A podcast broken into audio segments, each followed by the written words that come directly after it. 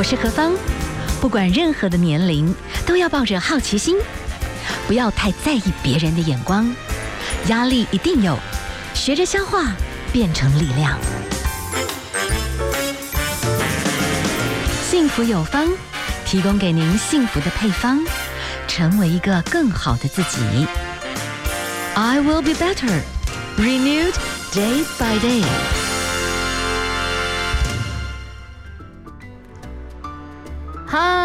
欢迎所有的朋友们继续锁定 FM 一零二点五幸福广播电台，幸福有方，我是幸福 DJ 何芳。今天呢，我们要为大家提供的幸福配方。我发觉每一个人的生命里面会有像夏天一样那种非常璀璨炽烈的一段时光，但是也会开始进到秋高气爽的某一个部分。那当然到一个阶段，我觉得不同的季节它就是有季节的风景，你就是把那个季节都活到最最舒适吧，我觉得很重要。今天为大家介绍的呢，这应该算是中年的一些朋友们的某一些。我觉得可以让自己活得很安适的某些心境，都是一些短篇。名称呢是《秋叶落下之前》，副标是“活在灿呃灿盛熟龄时”。好，是我们的知名的主播詹庆林主播来跟我们谈谈。哇！剪了利落可爱的短发，而且真的是走无龄世代，对不对？啊，应该要吧。好，这本书籍哈，我先从，当然你有很多很多你自己的一些一篇一篇的文章，那我先从其中的一本好不好？其中一篇是叫《一代人的告别》哈，那时候我就觉得哇，有一些 feel 哎，你谈到说，因为有一些的原因啊，你这时候强烈感受到，原来中年的悲伤是重重受限的，眼泪必须适可而止。颓丧只能暂留片刻。我们任重道远，除了继续摸索前进的正确方向，还要自成另一片坚实浓密的树林，以庇荫引导后方的旅者，如同我们曾经受到的扶持那样。他说：“大树长成大树是环境使然，迫不得已，要自发自觉、主动茁壮。时候到了，身历其境，才能寻得成长之路隐秘的伏笔。他们总深藏到告别的时候才会现身。”是。这是您的，就是很多感触。那时候你还记得当时写这篇文章的那个场景吗？呃，当时写这篇文章是有个缘起，因为我家族里面待我非常好也非常亲近的一位长辈过世了。对，啊、呃，事实上在这几年我不断的在面临这样的事情，嗯、而且是几乎每一年，甚至于是在去年因为 COVID-19 的关系。不知道为什么，确实好像印证了庚子年，再加上疫情，是不只是我，我的朋友，特别是跟我差不多年龄段的人，几乎每个人的家里都多多少少有这样的事。嗯，甚至于最夸张的是，当有人告诉你说啊，我对你家的事情感觉到很遗憾，嗯，所以这个告别式我会去。结果到了过两天之后，他说哦，抱歉，我去不了你家的告别式了，因为我家也要办告别式了。哇，嗯，甚至于是曾经有一次最夸张的。是我跟某一位很好的朋友，对，跟他谈到了家里的事情，他才在安慰我。嗯，两个小时之后，他弟弟过世了。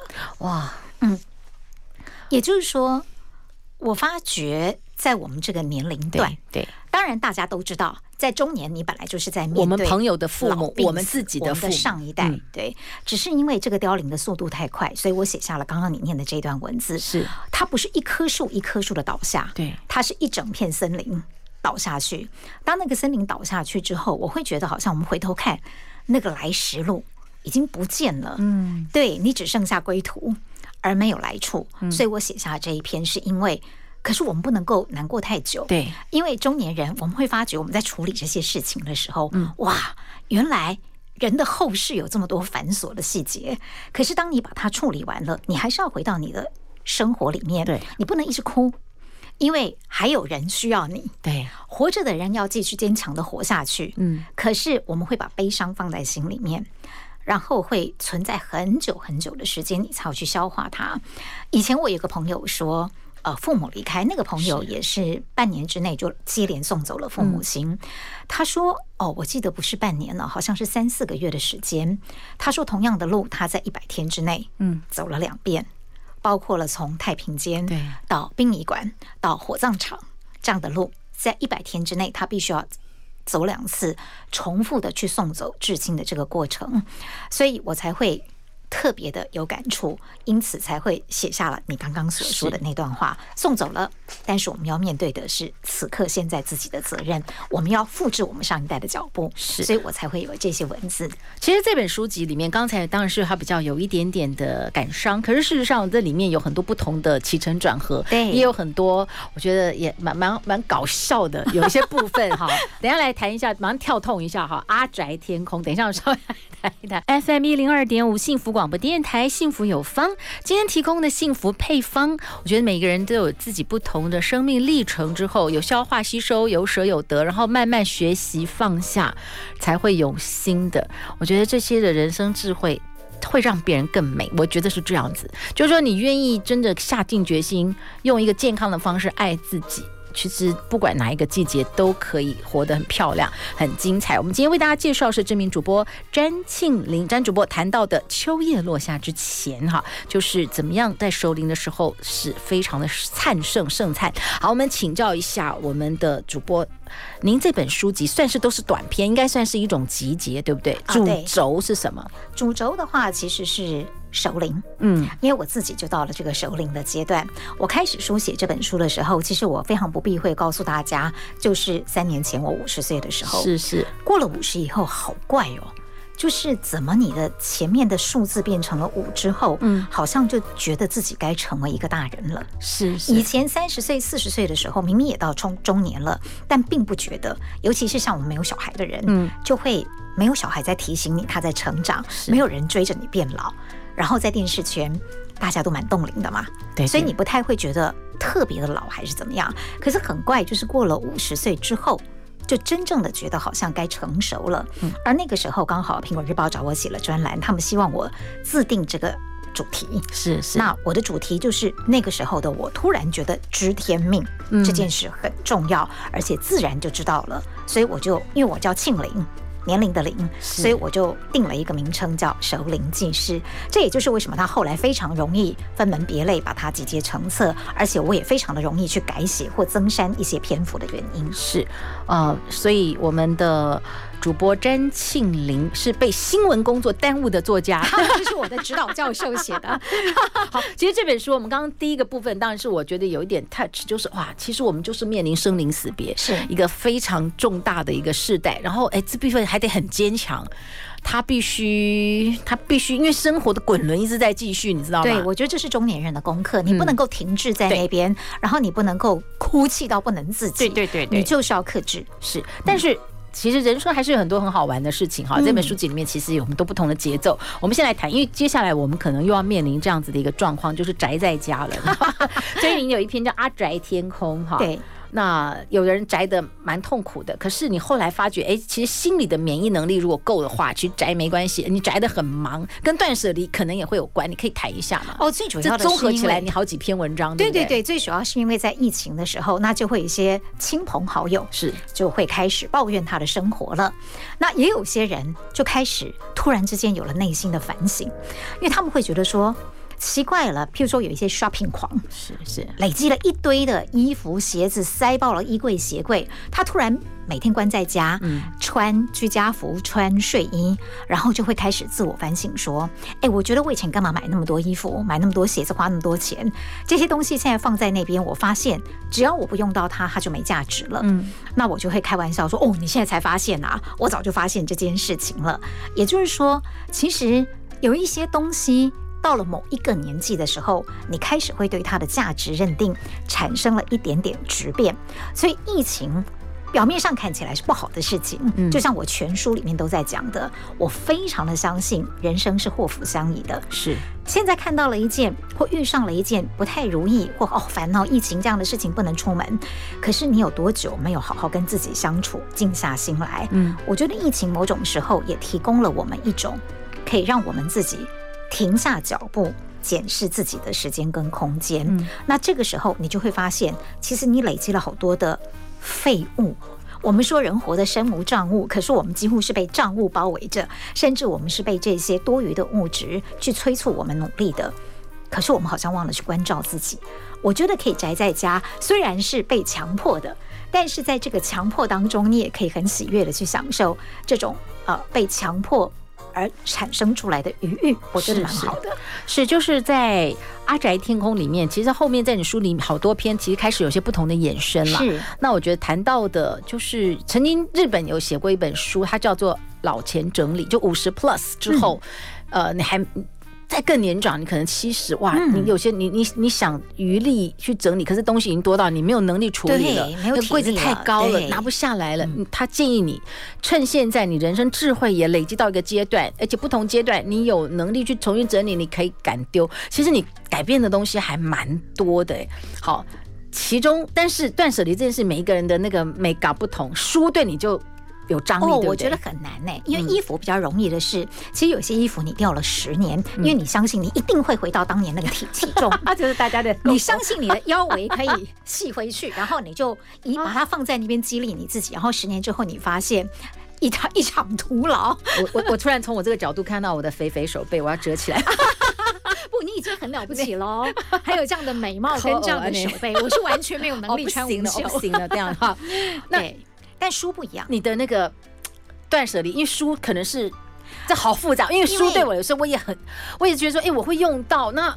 那到底怎么办？怎么办？那你后来，而且我们有时候当时买那本书或读完它的心情，我们之所以一直把它留着，是因为它跟你的生命的某一个时期有一些特别的交汇跟连接，它记录了那个时候的你。嗯，所以你会很难把它丢掉，是因为你不想丢掉你自己。嗯，丢掉衣服不一样，因为衣服是非常外在的东西，可是书那个时候是透进你心里的，所以就不太容易把它扔了。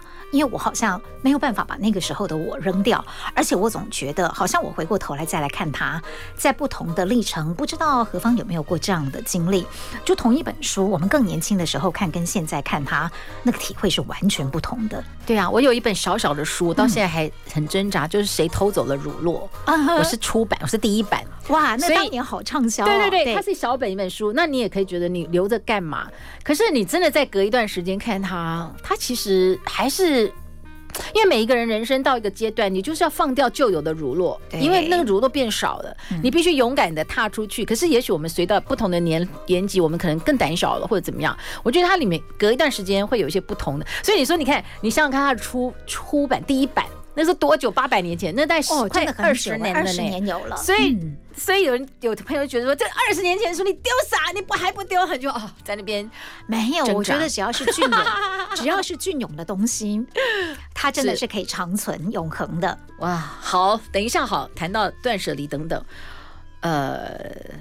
高跟鞋，你也曾经 对有过一些断离的东西 体会。我们休息一下，待会儿回来。FM 一零二点五，幸福广播电台，幸福有方，我是幸福 DJ 何芳。今天哈，呃，我们为大家呢来谈的是熟龄的幸福学。刚才听到的刘若英，幸福就是这个，后面要由大家自己行路，然后去体会。今天呢，熟龄幸福学的这本书籍是。秋叶落下之前啊，副标是活在灿盛熟龄时啊。我的来，我们访问到的是知名主播詹庆林主播，我们来谈一谈，在你的这一篇一篇的短文里面哈，其实您过往的经历二十几年的主播台啊，然后你有好多其实是台湾的电视史或者是体育史，其实是很幸运的，在一个最棒的一个年代，是真的，对不对？哦，台湾第一家有线新闻台，您也是风风光光在那里，对不对？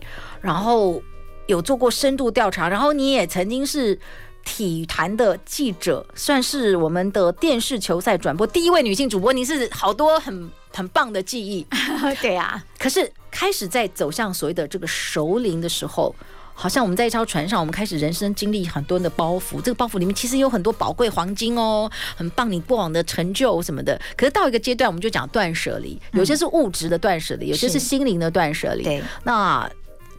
呃，书对你来说，它还有一些连接，包括你现在在主持的节目嘛？对，这个东西书房是是。那其他可以舍的东西，你的一些体验可以分享一下吗？我觉得，如果在心灵上说要舍，物质当然就是那些啊、呃，在你的生活里面不必然需要的东西。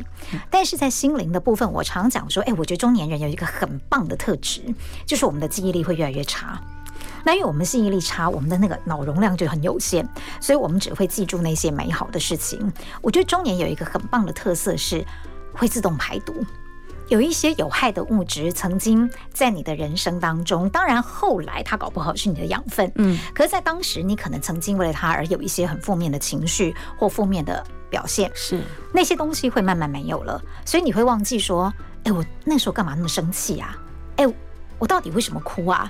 我发什么神经啊？啊，那个时候为何怎么样？嗯，可是回头看，我也不会去谴责那个时候的为什么。坦白讲，在断舍离部分，我已经忘了那个负面的感受了，但我一定记得那段时间，然后就会很有趣的告诉自己说，嗯，还好有那个时候，所以才成就了现在的我。我觉得你回望来时路，好啊，坏呀。其实都是滋养，嗯哼哼哼，不一定是好的才能成就今天的你，搞不好就是因为你跌倒了，你才会知道那路上那个地方有个坑嘛，嗯，你不会再踩下去一次嘛，是是，好，有舍啦，但是有些东西你要存，你爱的存折，嗯，你觉得在你的书籍里面，你特别谈到一些爱的存折啦，然后你又谈到。人的关于成熟的二三事，就是说每一个大人都曾经是小孩，只是多数人都忘了这些熟龄的记事哈。你自己觉得，嗯，你可能整理了，然后也丢了一些东西，是不是整理了以后，你突然豁达了一些东西？那当然，嗯，因为我觉得书写其实是一种很好的自我对话。嗯，书写的过程当中，你会有很多对于自己的感受的反刍，是会有对回忆的整理。会有对于未来的思考，嗯，所以那是一定的，是是是是。好，那今天这本这个秋叶落下之前啊，其实你有好多好多的小短片，有些我觉得很妙的。我们可能到一个阶段，有些朋友你就好好的去经营它，可是有些就不要太强求。嗯，你你你你你可以体会这样。举个例子哦，其实因为我是新闻记者出身的，所以我很喜欢观察。是，那呃，我经常很无聊的在捷运的车厢，我就去看人家的脚。是，所以我里面有一篇，你刚刚也提到脱掉高跟鞋。对对对，其实这里面是有一个我自己很可笑的真实经历。是，就是有一天我只不过是踩在我家的小椅子上要去拿一个包包，然后那个小椅子滑掉，我跌下来，我竟然就骨折了，而且我真的骨头就断掉了。我因此打了三四个月的石膏，耗了半年的时间才能走路。在此之前，因为我个子很小，所以我觉得有点自卑，那我就会。必要穿上高跟鞋来垫高我在人群里的高度，不然我就会觉得，嗯，我一定是走在人群当中最矮的那一个，然后就会有奇怪的自卑感产生。可是很有趣的是，当我打了半年石膏，我终于可以恢复行走，我就很保护我的双足，我就不太敢穿高跟鞋了。所以我发现，其实我穿平底鞋行走自如的时候，我也没有真的觉得很自卑啊。所以我为什么要因为身材上稍微的娇小一些，就觉得自己矮人一截，其实矮不矮人一截或高不高人一等，应该是在你的心里。你的精神力可以很高啊，哪怕你的呃身高其实并不高的，就是在这些种种的体会当中，我才去感受到了啊，其实，在中年我们看待很多事情，哎，真的那个价值认知会变得跟以前不一样。可是你就是因为经过了那样的失去，是是，你怕你的双脚再断一次，嗯，再不健康，因为。当你不能够走路的时候，你才会发现走路是那么幸福的一件事情。嗯，就是因为要失去，你才会知道啊，原来你所拥有的一切没有那么理所当然，所以你才会去珍惜它嘛。是是是，好，所以就是呃，得失之间啦。我觉得首领可能你会开始有一个更清透，或者就是成熟人的一种体悟吧。我觉得大家都是吧。嗯对呀、啊，对呀、啊，就是不同的年龄到一个阶段，你可能对这些事情会，也许一定要看透。我不知道是不是可以这么说。嗯，但是有一件事情，不是每一个人的不同人生阶段可以做得到。你这边有一篇文章和母亲做朋友，嗯，对不对？嗯，对你来说是啊、呃。其实呢是我在看龙应台的书，然后讲到和母亲做朋友。嗯、那大家都知道他这本书嘛，他的母亲叫做美君、嗯、啊，因为很畅销，大家都晓得。呃，我当时看到这一句话，我非常的有感，是因为。我跟我的妈妈就像朋友一样，可是小时候当然不是这样的。小时候我这个年代的人，应该我们两个差不多吧。我们对于父母都是仰之弥高的。我们那个年代的教育方针应该是棒下出孝子才对，所以没有什么跟父母做朋友这件事。我们就是尊卑有别的，然后是上下有序的那样的有伦理的秩序成长的一代。但慢慢长大了之后，你会发现，你以前觉得是巨人的人，其实。当你大了，当他老了，你会知道他原来只是个凡人。所以我大概可以知道啊，那时候为什么妈妈会生气，当时他为什么会打我们，他为什么情绪化，他为什么在外面讨价还价。啊，其实有很多属于他平凡富人的一个美丽与哀愁，嗯，只是那个时候我没那个胆去跟他聊天，他也不会想跟我们聊啊。但现在可以了，因为我们都是女性。我觉得在长成一个成年女性之后，女人有一个很棒的性别特质，我觉得我们更懂得去同理跟关怀彼此。是，所以我现在是渐渐的可以跟我的母亲啊讲心里的话。而且我也让他可以跟我讲心里的话，不然现在老年的他们跟谁聊天呢？是是，我们今天访问到的是主播詹庆林的作品《秋叶落下之前》。等一下我们可以来聊一聊，在这个文章里面，有时候我们的偶像也老了，但是我们还是可以一起往前走。FM 一零二点五，幸福广播电台，幸福有方。好，我们的幸福有方节目提供了不同的幸福配方，当然是来自于我们所有的来宾他们自己的人生行路当中的许多点点滴滴。萃取出来的这些精华来跟大家分享哈，我们今天非常荣幸能够邀请到的是詹庆林，是我们的知名的主播，现在呢也是跟书籍有关的节目的主持人哈。那我觉得您其实过往的人生其实是很幸福的，非常那段时间其实是台湾每一个阶段那个媒体，我认为是最漂亮的一个很风华的时期了。对，我真的觉得自己很幸运，嗯，就是呃，我们是有线电视的第一代。有线电视新闻台在过去台湾更是一个创举。是，坦白讲，当时我老板说要做新闻台的时候，我们自己都有自我怀疑。拜托，谁要看二十四小时播新闻啊？好好好。然后我们到底要怎么 run 啊？我们又没有 CNN 的资源，我们凭什么做个台湾的有线电视新闻网？是。是，但没有想到，我们就做起来了嘛。对啊，到现在大家觉得很自然。也觉得没有是很奇怪，但那是一段很棒的时光。我觉得不只是因为他创造了后来的风华，嗯，而是那个时候我们都很年轻。然后因为我们的前面没有任何的经验可以依循，所以我们就要自己去开疆辟土，自己去披荆斩棘。哎，我觉得那真的是一段很棒的过程。而且当时我的朋友们，就那个时候的同事，都是我现在人生当中最好的朋友之一。是是是。我们那时候就没有去想什么得啊失啊，反正年轻人哪有什么得失呢？嗯，嗯，老板说了。啊，冲就对了。那大家为着同样的目标往前冲，所以我们常会说，呃，所谓，因为我是 TVBS 出来的，大家说我们那一代是有革命情感。哎，我觉得讲的真好，确实就是哎。下了舞台，你当时做这个决定，最后那一刻，你心里面百感交集吗？当然，我觉得多多少少。当然，对我来讲，我想很多人问我，你还眷不眷恋当新闻主播的时光？因为大家都觉得光鲜嘛。风光嘛，呃，我觉得风光也风光够了，光鲜也够了。我播了二十几年的新闻，其实我们的人生哪有那么多二十几年呢？嗯、而且刚开始的时候是二十六岁，到我卸下主播身份是四十六岁，等于我们的人生当中最光滑的二十年全部都在主播台上。我觉得不管就比例或值来讲，都已经够了。那那个曾经拥有，它其实带给我非常非常多的。养分跟美好的回忆，而且是人生不可能再回复的那种美好的经历，那我觉得就够了嘛。是在您的书籍里面，因为这本书情是您的一个熟龄记事，或者就是大家互相交流，有关于成熟二三事。你说人到了中年，特别就是很烦，会有一些人在年龄这件事情开始会很明显，比方说妹升级为姐，然后会。啊、呃，有一些的状况哈，那当然李宗盛先生的山丘都好像在对着我们唱，也许我们从未成熟，还没能晓得就快要老了，等等等等。关于成熟二三事，其实这当中你后续衍生了蛮多的东西，是你可以分享一下，呃，这些心路历程吧。对，因为有可能是因为我真的是一个不成熟的人，就是我刚刚讲的，因为我没有小孩，嗯，嗯，嗯，就是没有小孩子追着你长大，是，所以我们就会比较幼稚有理嘛，然后再加上每个人都问我说。呃，你觉得你很幼稚在哪个部分？我说很多啊，包括我都可以旁若无人的大笑啊，我完全不在意说，其实我已经是一个大妈、中年妇女大神了。然后到现在，不管我的穿着方式啊，或者是我还是穿的很年轻的样子，或者是我喜欢的动漫，我还是照样在看啊。是是是，甚至于因为我现在在教书，还有我自己，虽然我没有小孩，但是我家族里面有下一代，我跟我的学生跟我的下一代。我们之间好像也没有什么世代的隔阂，我就不太像一个长辈。嗯嗯，对，虽然我其实，在生理年龄上明明已经是一个长辈了，对，所以我其实对成熟这件事情是有体会的。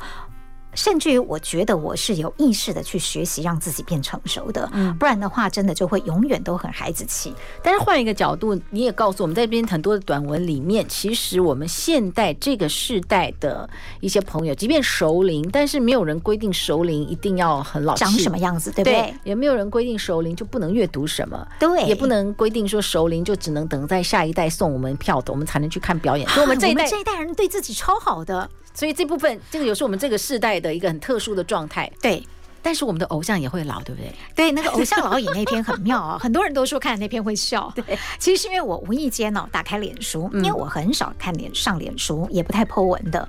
那我那天突然看到一个小朋友啊，应该是说比我相对年轻的一个同事啦，他就说：“我发现一件好可怕的事，莫文蔚五十岁了。”刘德华五十八岁了，谁谁才几岁了？都是那个时候我们青春时期伴着我们成长的大偶像。然后我看了以后我就笑出来，我就自己在心里接龙，我说还说嘞，周润发还六十五岁了嘞，而且那个时候我还想到周润发六十五岁的时候，脑中还想起那个悠游卡哔哔哔三声过闸门的时间，然后还可以领那个老人年轻的时刻 也到了。但我们永远都会觉得周润发还是那么的精神呐、啊，在我们的心中他还是一个巨星。虽然有了皱纹，但是我真的觉得人成熟到一个年纪，那个韵味，嗯，是很棒的。是，那是一种熟成的味道，那个是年轻的青春。没有的，可是青春的肉体也很美。当然我们回不去了，但是也曾经经历过。也就是说，我觉得青春也好，熟龄也好，它各自有各自的美感。嗯，所以不一定像现在的媒体，我觉得太刻薄了，常常会说谁大妈大婶啊，什么飘省位呀，然后谁有什么呃崩坏呀。事实上，坦白讲，我常会想哦，那个下面留言的毒舌网友，还有写这个标题的编辑还是记者，你都不崩坏哦。内心崩坏，好，其实，在这本书籍里面了，其实你这从主播台下来之后，你突然发现做菜这个部分，你其实有天分。而且其实我们这个年龄，我觉得很重要的健康，嗯，而且你要无龄，你真正就是你身体要少发炎，少发炎就要用好油，对，所以一定要，基本上你会自己 cooking 的人不会老啦。嗯，这是长久累积的啦。我是因为呃以前播晚间新闻嘛，嗯、所以我下班的时间到我真正会，因为我卸完妆又不太习惯化着妆走在外面。那我卸完妆回家开完会，大概都已经差不多十点了，根本就应该是要上床睡觉的时间了。那个时候没有时间，我是的确到离开电视台之后开始有能够有机会跟空间时间去圆我的这个所谓的厨师梦。到目前为止，我觉得还不赖。您说。你没有想到有一天烹调是成为你和女性朋友之间的重要话题。对呀，我们都会互相交流食谱，因为他们很棒，然后我比较逊嘛，我是初学者，所以我就会求食谱啊，拜托我啊，告诉我这怎么做。那我的朋友都会很不吝惜的跟我分享哦，这怎么做？有的还到我家来教我做菜耶。烹调对你来讲有什么不一样的感觉？特别是现在在收你的朋友来讲，你从那里感受到什么？其实你刚刚讲了一个很重要的健康，嗯、对。对，因为我们真的不知道外面用的是什么油，尤其是几次的食用油风暴之后，嗯、我们自己总不会给自己吃馊油吧？嗯，对，我觉得第一是健康的考量，第二是我真的很享受那个做菜的过程，嗯，很放空，然后很疗愈。我会边听音乐边跳舞边做菜，哇，还会边唱歌。所以那段时间你觉得烹调是非常非常幸福的一件事情。对，而且你不觉得把食材变成食物的这个过程本身就很有成就感，嗯，而且可以让别人觉得很幸福啊。是，所以你觉得烹调本身就是以幸福为出发点的快乐的事情？那当然是。今天我访问到的是詹庆林。好，那我们呢为大家介绍的除了他的主播生涯，还有他不同阶段的体悟。所以近期的这本《秋叶落下之前》，最后分享，请问你认为幸福是什么？